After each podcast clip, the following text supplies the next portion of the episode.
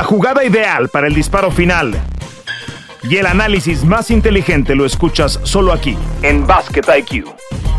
Bienvenidos. Hola, hola a todos, bienvenidos a Basket IQ. Acá estamos Toño Rodríguez y Fernando Tirado, como siempre, invitándolos antes de entrar en materia a que se suscriban a nuestro podcast, a que descarguen este y otros episodios, siempre con una entrega disponible cada miércoles Aquí estamos en Basket IQ. ¿Cómo andas, Toño? Bien, Fer, pensando en lo nuevo que han traído los Lakers desde Japón. A ver si con eso cambian para el cierre de temporada. ¿Sabes que Antes de que entremos en materia con esto de, Hachimura, eh, fíjate que en el recorrido de dejar de mis hijos a mi casa, todos los días paso por una ferretería, por una tlapalería, y ustedes dirán, ¿esto qué los tiene que ver con lo, de, con lo del canje de los Lakers?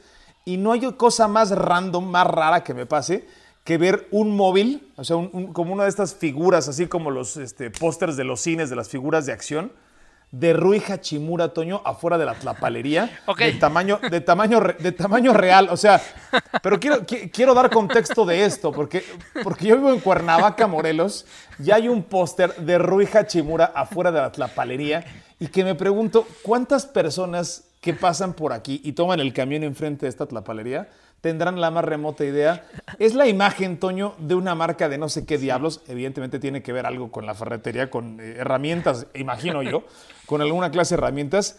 Y Rui Hachimura, o sea, no es, no es de una bebida rehidratante, o a lo mejor lo es en Japón, no lo sé, pero ¿tú alguna vez habías visto que no fuese alguien la marca de una marca de herramientas, la imagen de una marca de herramientas? Ah, Real Madrid está patrocinados hace no mucho y, los veías, pero en, herramientas fifi, no creo que en cualquier lapalería.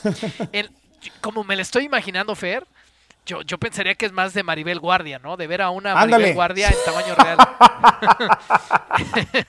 yo me la imaginaría más así. No sé si me fui muy del lado de taller mecánico, pero no, me imaginaría. Es gran, comparación. si me das 100 intentos, hubiera fallado. O sea, ¿tú crees que las personas que van a... Las personas que van a comprar esa ferretería se verán influenciados de alguna manera por el tipo de dos metros que está ahí en el móvil. O sea, no, no. A, menos... ¿Cómo dices tú? Es, Maribel, es alguna mujer Este, muy guapa, ¿no? La que... Sí, sí, de guapa y de, vieja escuela, porque ya no sé qué tanto. O sea, no, no, me imagino a, a, Lipa, ¿sabes? Ahí. A menos que vendan afiladores. a menos que vendan afiladores de, de katanas. Si venden afiladores para tu katana en esa palería, se me hace muy acertado Rui Hachimura. Bueno, pues, bueno, Rui Hachimura, olvídense de todo lo que estamos hablando, que no, no suma absolutamente nada. Pero bueno, Rui Hachimura llega a los Lakers de Los Ángeles a cambio de Kendrick Nunn y de tres selecciones de segunda ronda. Un Rui Hachimura que tiene mucha experiencia en el básquetbol internacional, que sigue siendo muy joven, 24 años, y que, de acuerdo a los reportes, se sentía descontento al no recibir una extensión de contrato de novato en la pretemporada y dejó de ser una prioridad con eh, la llegada de Kyle Kuzma al equipo de los Wizards. Novena selección general de Gonzaga en el draft de la NBA 2019. Eh, ha acertado 41.3% de triples en las últimas temporadas. Eh, un Rui Hachimura que le dará profundidad a este equipo. Promedia 13 puntos, 4.3 rebotes en 24 minutos por partido en esta temporada. Eso es lo que llega a los Lakers. Los hace mejores, los hace más débiles, se quedan en el mismo punto. Toño, ¿cuál es tu, tu sensación en este momento y cuál es tu proyección? de lo que va a impactar Hachimura con los Lakers. Va a impactar, los hace mejores, es un mejor jugador all around que Kendrick Nunn. Eh, con 2-8 es un jugador que abarca mucho más defensivamente que Kendrick Nunn y eso siempre lo buscas en un canje antes de, la fecha límite para la segunda mitad de la temporada. ¿Qué están buscando específicamente los Lakers aquí? Los triples de Hachimura. No es espectacular su porcentaje en triples esta temporada, hay que decirlo, no, no está tirando bien. Dicen los beat reporters de, Washington que tiene que ver con que no estaba a gusto justamente con el equipo, porque la temporada pasada, pasada perdón, estuvo tirando, estuvo tirando mejor y el tema es que, ¿qué tan buen tirador establecido es Ryu Hachimura? Esa es la pregunta. Ahora mismo está tirando para un 33,7%, para un 34%, lo cual no es espectacular. Pero como tirador establecido, sube arriba del 40%. Y ese en parado es el triple que están buscando los Lakers. Más su 6-8 puesto al servicio de la defensiva, yo creo que es mejor a tener a Kendrick Nunn y a las opciones de segunda ronda y todo eso que mencionaste de aquí a mil años o no sé cuándo dejaron los Lakers en ese caso. A ver, los Lakers eh, ocupan el último lugar en triples convertidos por partido y el número 26 en porcentaje, lo he dicho, 33.7% de acierto como equipo al momento los Lakers. Eh, Toño, lo, veremos coexistiendo con LeBron, compartiendo, no sé si va a ser titular eh, o no, o lo vamos a ver desde una segunda unidad haciendo las veces de LeBron eh, a, Rui Hachimura. ¿En qué, ¿En qué contexto lo imaginas? Yo creo que es, un natural para la segunda unidad por un tema de, de espaciar la cancha. pero creo que poco a poco, conforme vayan pasando los partidos, va a ir jugando minutos de titular Rui Hachimura. Porque tiene el triple, en parado, Fer. Y entonces, a pesar de que uno pueda pensar que va a chocar con Lebron allá adentro, no, no, no, no, nada que ver. Como es, como es un jugador interior o puede jugar de, interior que te espacie la cancha, no necesariamente tiene que chocar con Lebron, con Anthony Davis o con los cuatro y cinco que estén en, cancha en ese momento. Yo creo que perfectamente puede, puede espaciar la cancha Rui Hachimura. Entonces, yo creo que lo natural es que juegue en la segunda unidad, pero como creo que sí va a aportar y va a estar bien motivado, eventualmente va a irse ganando minutos de titular porque tiene el talento para hacerlo. A ver, entonces pensaremos que la alineación de los titulares de los Lakers queda como con, con Hachimura viviendo desde la banca, pero con Anthony Davis, que Thomas Bryant, LeBron James, eh, Dennis Schroeder o, Westbrook, dependiendo. Eh, ¿Cómo queda la alineación titular de los Lakers, en, este, en este armado? Yo, yo creo que lo natural es que que jueguen una alineación alta, está confeccionado así. Eh, a ver, lo natural con lo que va a iniciar va a ser con Thomas Bryan, con, LeBron James. Creo que aquí puede tomar el lugar de Brown en la alineación Hachimura y después con quien sea, Westbrook. Bueno, ahora está jugando con Schroeder y con, con Pat Beverly. Creo que va más o menos por ahí. Pero en la medida en la que este equipo se acerque a estar un poquito más sano, yo creo que igual va a seguir jugando con el poste Thomas Bryan. Pero los minutos de titular, los cierres de partido, yo creo que pueden ser con Anthony Davis de 5. Y ahí sí cabe Hachimura con LeBron y con dos guardias. El último partido lo arrancó con LeBron, con Troy Brown, con Thomas Bryan, con Beverly y con Schroeder. Esa, esa alineación que evidentemente va a cambiar con eh, Anthony Davis de vuelta, tomando el, lugar de Bryan, me parece. LeBron James pudiera jugar como 4. Eh, Beverly no sé si Brown se va a quedar como tres como shooting forward. Beverly Schroeder, en fin, a, Westbrook lo tiene viniendo desde la banca. El último partido tuvo 26 minutos. Estamos grabando este episodio justo antes de que jueguen contra los Clippers. Los Lakers de Los Ángeles que le ganaron a los Blazers de Portland y que tienen al momento marca de 22-25 en una conferencia del oeste que sigue abierta. Que yo no sé si esto le va a dar un boost a los Lakers para convertirlos de la noche a la mañana en candidatos, pero hoy los Lakers bueno, pues solamente son mejores que tres equipos de la conferencia del oeste. Sin embargo, están a dos triunfos de ser los octavos mejores y ponerlos en la misma conversación que los Phoenix Suns, así de cerrada, así de compacta.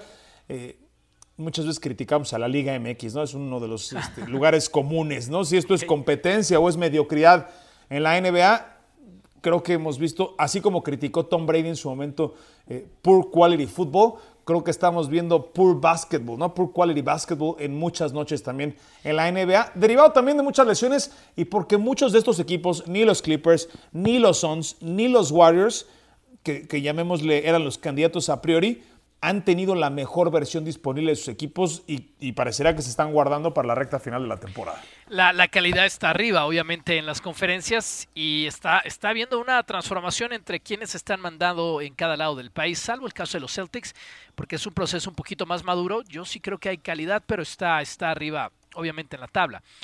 Eh, yo no creo que a los Lakers les vaya a alcanzar para hacer nada rescatable esta temporada. Play-in sí, eh, quizás primera ronda de playoffs. No creo que lleguen a segunda ronda de playoffs ni con la llegada de Hachimura. Aún así sostengo lo que decía al arranque del análisis, que es un mejor equipo con Hachimura. Eh, quizás la boca se me va a hacer chicharrón, la lengua se me va a hacer chicharrón.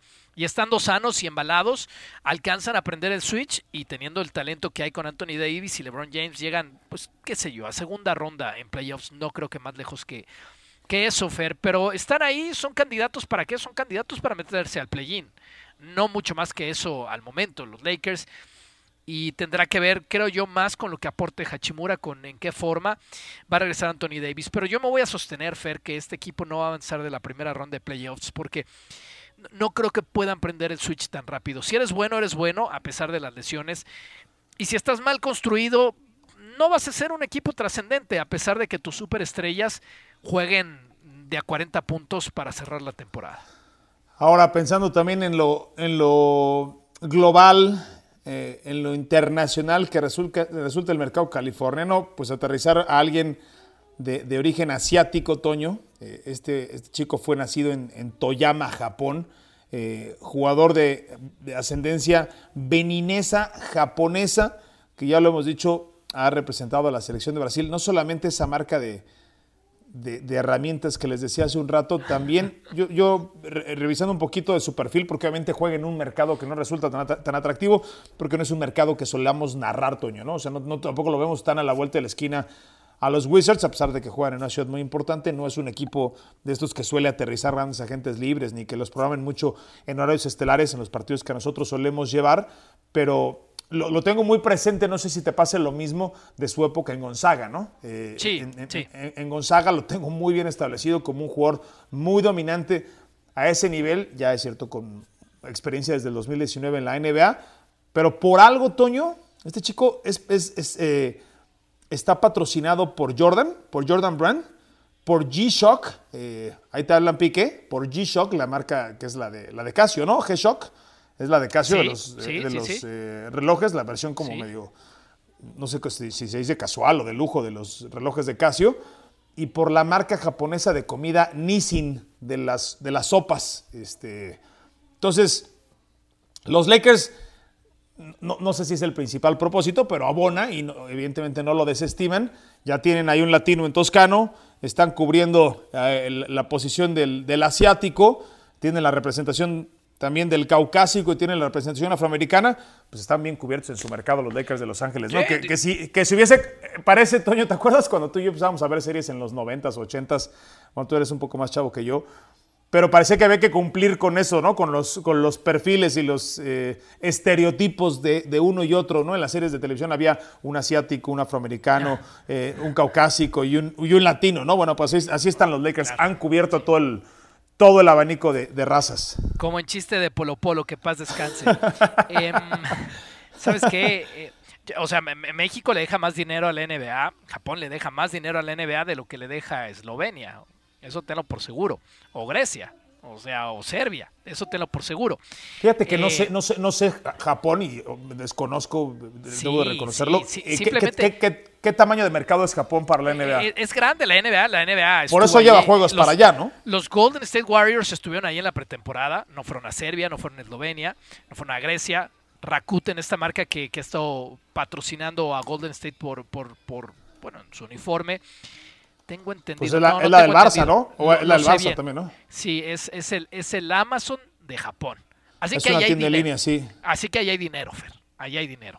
Y sí, los japoneses están locos por consumir el deporte norteamericano y después del béisbol el que más consumen es el básquetbol. Entonces sí, es un país de, muchísimo consumo Japón. Entonces sí, em, hace sentido, está bien Abona, pero hay una razón deportiva por la cual han, fichado a Hachimura. Además, eh, no solamente en Gonzaga lo hizo bien, en Gonzaga hizo un camino largo, estuvo tres años en esa muy buena universidad con los Bulldogs. Y después fue tomado en la misma selección del draft de, Zion, de, de Ja, eh, de Barrett. Eh, en esa misma selección del draft, ser un top 10 era cosa pesada y por algo lo hicieron. Tiene esta combinación de tamaño que hemos dicho con buenas cualidades. Todo lo que dices comercial está bueno para los Lakers, está bien, es la franquicia más importante en esta liga, pero yo quiero dejar muy claro que no lo llevan por eso, lo llevan por razones de básquetbol y creo que va a abonar. Bueno, no sé en qué momento nos fuimos a platicar de Maribel Guardia, eh, ¿no? Y, y, las sopas ramen cuando platicamos de, de Rui Hachimura, nuevo refuerzo de los Lakers, que los rejuvenece, algo que me parece les viene bien y que es un jugador que está disponible, porque si de algo adolecen los Lakers, Toño, es de disponibilidad de jugadores, ¿no? Lo han venido teniendo durante toda la temporada y necesitan a un jugador, a un joven que esté la mayor parte del tiempo disponible a comparación de lo que pasa. Ya sabemos con quiénes en esa franquicia. Bueno, eh, tomamos un respiro y seguimos con más acá en Basket IQ. Esto es Basket IQ. Regresamos. Aquí estamos en Basket IQ, Toño Rodríguez y Ferrero Tirado con todos ustedes. Les recuerdo, suscríbase eh, y descargue este y otros episodios disponibles cada miércoles a través de la plataforma en la que suela consumir sus podcasts. En esta, la que nos está escuchando, es evidente, pero si de pronto le quiere recomendar a alguien que los escuche a través de otras plataformas sus podcasts, bueno, ahí también está Basket IQ. Nos dará mucho gusto eh, que así lo haga. Toño, eh, ya platicamos de los Lakers, ya platicamos de Hachimura y otro de los temas en la conversación esta semana en la NBA ha sido la buena racha de los Philadelphia 76ers. Eh, hay un buen momento deportivo en Filadelfia con sus Águilas de Filadelfia, pero también pinta bien el panorama con los 76ers, eh, una racha de cinco triunfos en fila al momento que grabamos este podcast. Ya son segundos del este con marca de 9-2 en diciembre, la misma que tuvo Boston, y tienen marca de 10-3 desde que volvió Tyrese Maxi. Aquí hemos hablado de Tyrese Maxi como un jugador que es muy entretenido de ver, que es muy flashy, que es muy rápido, que es muy explosivo, que tiene de pronto ciertas pinceladas de una mezcla, una licuadora de Jamal Crawford con eh, Alan Iverson, en fin, no, llegando a esas alturas, pero es, es un jugador que cada vez resulta más importante eh, robándole protagonismo al, mismo James Harden, a Tobias Harris, eh, una franquicia que tuvo que cambiar el camino después de lo que ocurrió con, con Ben Simmons. Y por fin el proceso, ya, ya eh, creo que lo primero que hicieron fue quitarse de encima esa maldita etiqueta del The Process, que, bueno, pues ese proceso se vio inhibido y hubo que resetear la computadora. el, el procesador simple y llanamente no funcionó, pero este equipo creo que ya después de haber experimentado dolores de crecimiento y la otra, después de haber rebasado ese momento en donde hubo una sobrereacción con la llegada de James Harden, en donde James Harden ya no es candidato a MVP, en donde James Harden puede tener noches de 30, 15 o 40, 20, sin duda, pero en donde ya no necesariamente eh, tiene que hacerlo, ya ha aprendido a, habitar en un lugar en donde no es la estrella, ya por fin como que se asentaron los roles, ¿no? O sea, tú eres la estrella, tú eres el macho alfa, a ti te vamos a seguir. Creo que eso le ha venido bien a Filadelfia para, para en donde cada quien, una vez conociendo su identidad y su rol, pueda ser un equipo mucho más competitivo. Con un líder bien distinguible. Está claro quién es la estrella, quién es el candidato a MVP, quién va a tomar la última canasta. En un cuadro lleno de talento. Aquí yo sí veo una buena construcción. No el mejor ADN, pero sí una muy buena construcción en cuanto a talento, en cuanto a profundidad, en cuanto a tamaño. Creo que es un equipo que con muy merecido con muy merecida razón desde el punto de vista de la gerencia. Está en segundo lugar de su conferencia, solamente cuatro partidos atrás de los Bucks de Milwaukee mientras grabamos este podcast. Y tiene para ganarle a cualquiera, Fer. O sea, en un partido dado, los 76ers le pueden ganar a los Celtics, le pueden ganar a Memphis, le pueden ganar a los Nuggets, uno contra uno. Y en una serie, vamos a ver, al, al que le pongas no va a ser una serie fácil en postemporada. O sea, para mí Milwaukee va a ser favorito sobre ellos, para mí eh, los Celtics son favoritos contra ellos. Y si tuviera que apostar entre ellos y los Nets, unos Nets sanos, apostaría también por los Nets. Pero no me sorprendería que ninguna de esas tres series se fuera, por ejemplo, a siete juegos, con lo cual tampoco me sorprendería que Filadelfia ganara y fuera campeón de su conferencia y esté en las finales de la NBA, porque tienen el, personal para lograrlo. Terry Maxi ah, se ha perdido 20 juegos esta temporada, es casi la mitad de la temporada les vino muy bien, ahí están los resultados. Y además tienen a PJ Tucker en esa alineación, lo cual solamente puede ser algo muy bueno para un equipo al cual le sobran anotadores y de repente le falta eh, ese, pecho caliente, esa experiencia, ese hablar fuerte que tiene PJ Tucker, no digo a los referees y a los rivales, sino dentro del vestidor para ellos mismos. Así que a mí me gusta este equipo, honestamente me gusta y me gusta mucho como para ponerle un candidato bien serio en la conferencia. Fíjate que vi un trade de estos eh, hipotéticos antes de la fecha límite de canjes en la NBA, Toño, y que por lo visto tiene ciertos fundamentos, es con los Spurs de San Antonio. Los Spurs recibirían a, eh, a Montrezl Harrell, a Furkan Korkmaz, a Julian Champagny, una selección de segunda ronda vía Atlanta, Charlotte o Brooklyn del 2023, es decir, del próximo draft, ¿a cambio de qué? ¿Qué recibirían los 76ers? Recibirían a Jacob Poeltl. Si algo le hace falta a este equipo, es, un centro que pueda darle minutos de calidad, minutos de descanso. Creo que no es lo mismo de lo que puede aportar Montrezl Harrell, que tiene, entendemos todos, otras limitaciones y es un jugador de otro perfil que ni remotamente puede cumplir con, con eh, cierto liderazgo ofensivo. En eso estamos de acuerdo. Es un jugador de hustle, es un jugador de segundas oportunidades, es un jugador de garra, de lucha, en fin, de muchas otras cosas, pero no se parece a este perfil de Jacob Paul. Y, en una temporada en la que San Antonio al momento, eh, bueno, pues tiene cualquier cantidad de, draft picks, de hecho creo que tiene 29 hasta el 2029, eh, tiene un equipo muy joven y tienes el cuarto peor récord de la liga.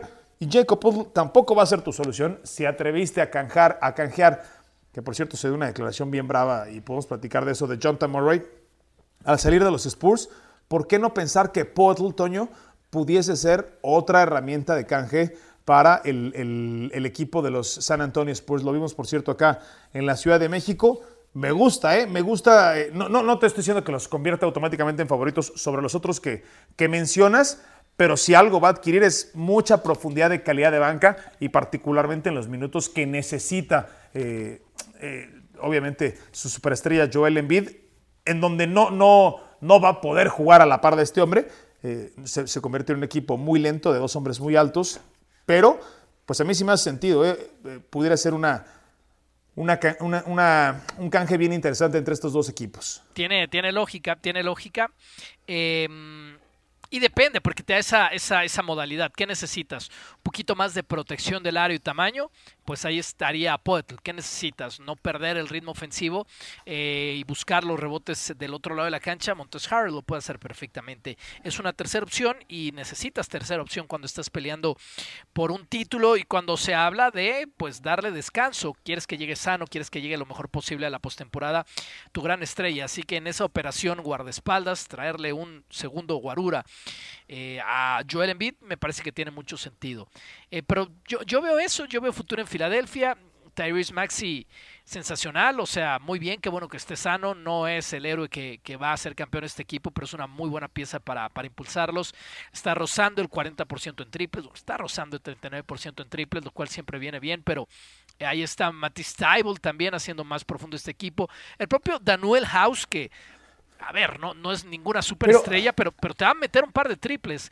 Yo sigo viendo profundidad. Pero le estamos, le estamos quitando presión, Toño, a un equipo que fue armado para ser campeón. Hace un año, hace menos de un año estábamos hablando, si llega Harden, si hace este, este canje, inmediatamente son contendientes a campeones y de pronto decimos, son los quintos favoritos de la conferencia del este. Toño, este equipo tiene que estar peleando por la final de la NBA tiene que estar peleando por las finales de la NBA, pero yo no estoy necesariamente de acuerdo que por James Harden. O sea, James Harden es, es toda una pieza más, pero para mí no fue ningún brincote de calidad James Harden.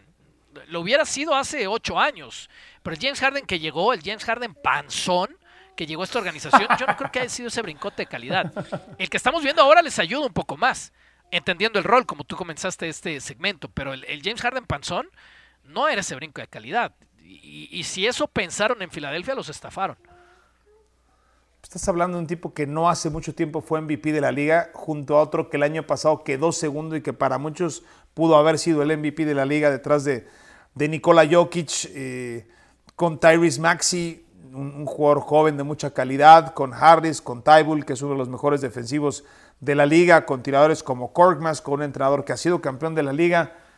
Eh, en, un mercado que exige mucho. Eh, no sé, en un mundo en donde tampoco las cosas son ideales, por ejemplo, para Milwaukee. Para Milwaukee tampoco las cosas son ideales, ¿no? El, caso de Middleton, eh, ser, repetir es bien difícil. Yo no creo que estén muy por abajo de Milwaukee hoy los, los Sixers en sus aspiraciones. Me parece que solamente están por abajo de Boston, Toño. Con todos los demás, en, una serie a, cuatro, a, ganar 4 de 7, cualquier serie se dan un muy buen tiro y los pueden ganar. Y, cuando estás hablando que están en esos niveles, que solamente ves claramente un equipo superior a ellos y que también le darían pelea, pues entonces es candidato a ganar a ganarlo todo en, bueno no a ganarlo todo a ganar su conferencia. Yo creo que lo son y me voy a sostener ahí hasta el final porque cumplen defensiva tamaño profundidad entrenador superestrella. Checan todas las casillas los 76ers bueno, este, yo, yo sí creo que los 76ers y también en experiencia tienen que ser marcados favoritos, ¿no? Ya, ya no es ningún chamaco Joel Embiid, mucho menos James Harden, Tobias Harris, ya también eh, pues tiene suficientes batallas. Yo creo que este equipo tiene una ventana, esa ventana es en esta temporada.